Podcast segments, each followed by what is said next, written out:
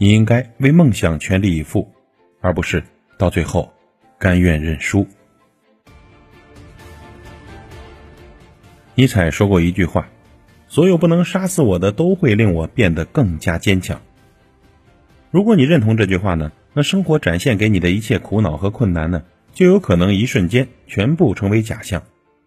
因为呢，只要自己还活着，就有重新再来的可能，也有重新逆袭的希望。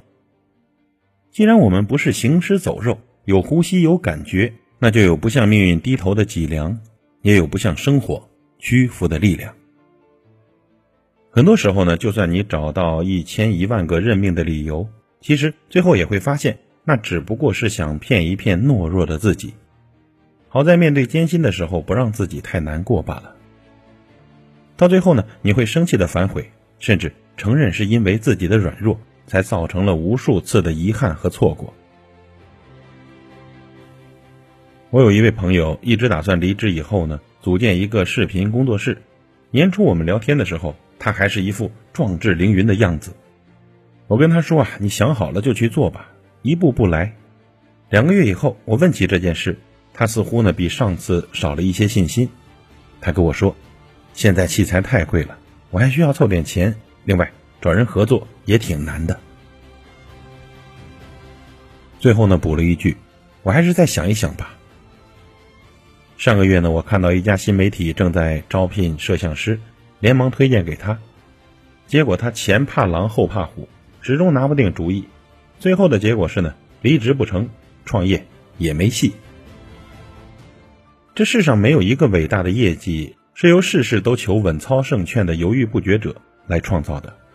很多时候呢，你不是没有梦想，也不是没有机会，而是因为举棋不定。要知道，有些机会是流星，一旦错过，就再也回不来了；而有些机会，即便是恒星，如果你不鼓起勇气去追，它就会和你保持一万光年的距离。最后呢，一次次的犹豫积累起来，就是一个失败的人生，仅此而已。而事实上呢，但凡能做成一点事情的人，他的身上总有一种特质，那就是敢于做决定。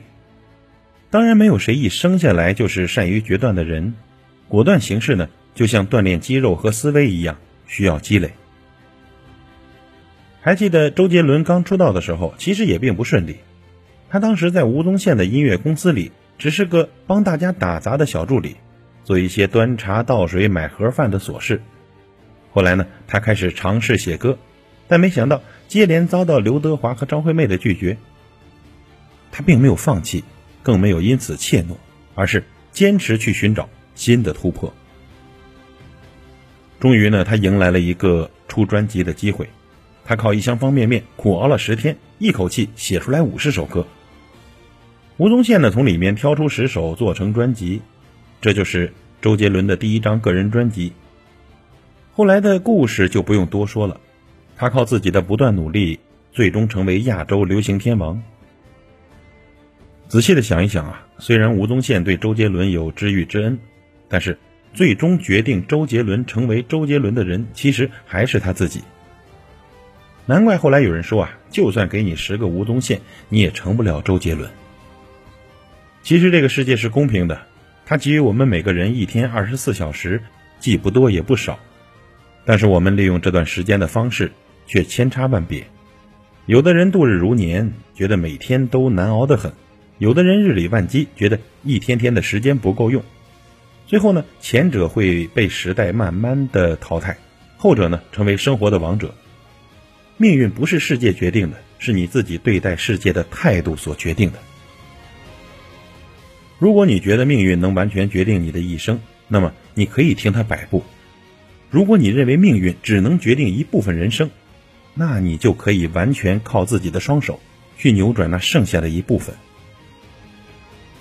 命运的这根绳子其实一直都在自己手里，只不过呢，胆小的人提前把它丢弃了，而胆大的人敢于把它拽向自己想要抵达的方向。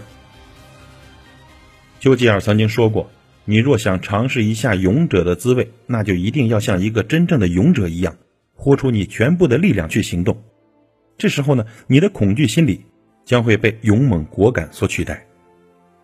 其实呢，丘吉尔的话无非是要告诉我们这样一个道理：只要你敢于为梦想全力以赴，生活呢就会奖励给你一条通向成功的平坦大道。很多情况下呢，我们之所以轻易丢下了自己人生的控制权，只是出于一时的疲倦和脆弱。但是，朋友，你应该明白，今天呢，对一件事情认怂，并不意味着一辈子都要对所有的事情认命。如果你还没有被生活击倒，那你现在就要爬起来，重新的站好。人生没有你想象的那么可怕，也根本不值得你向他求饶。你应该为梦想全力以赴，而不是到最后甘愿认输。加油！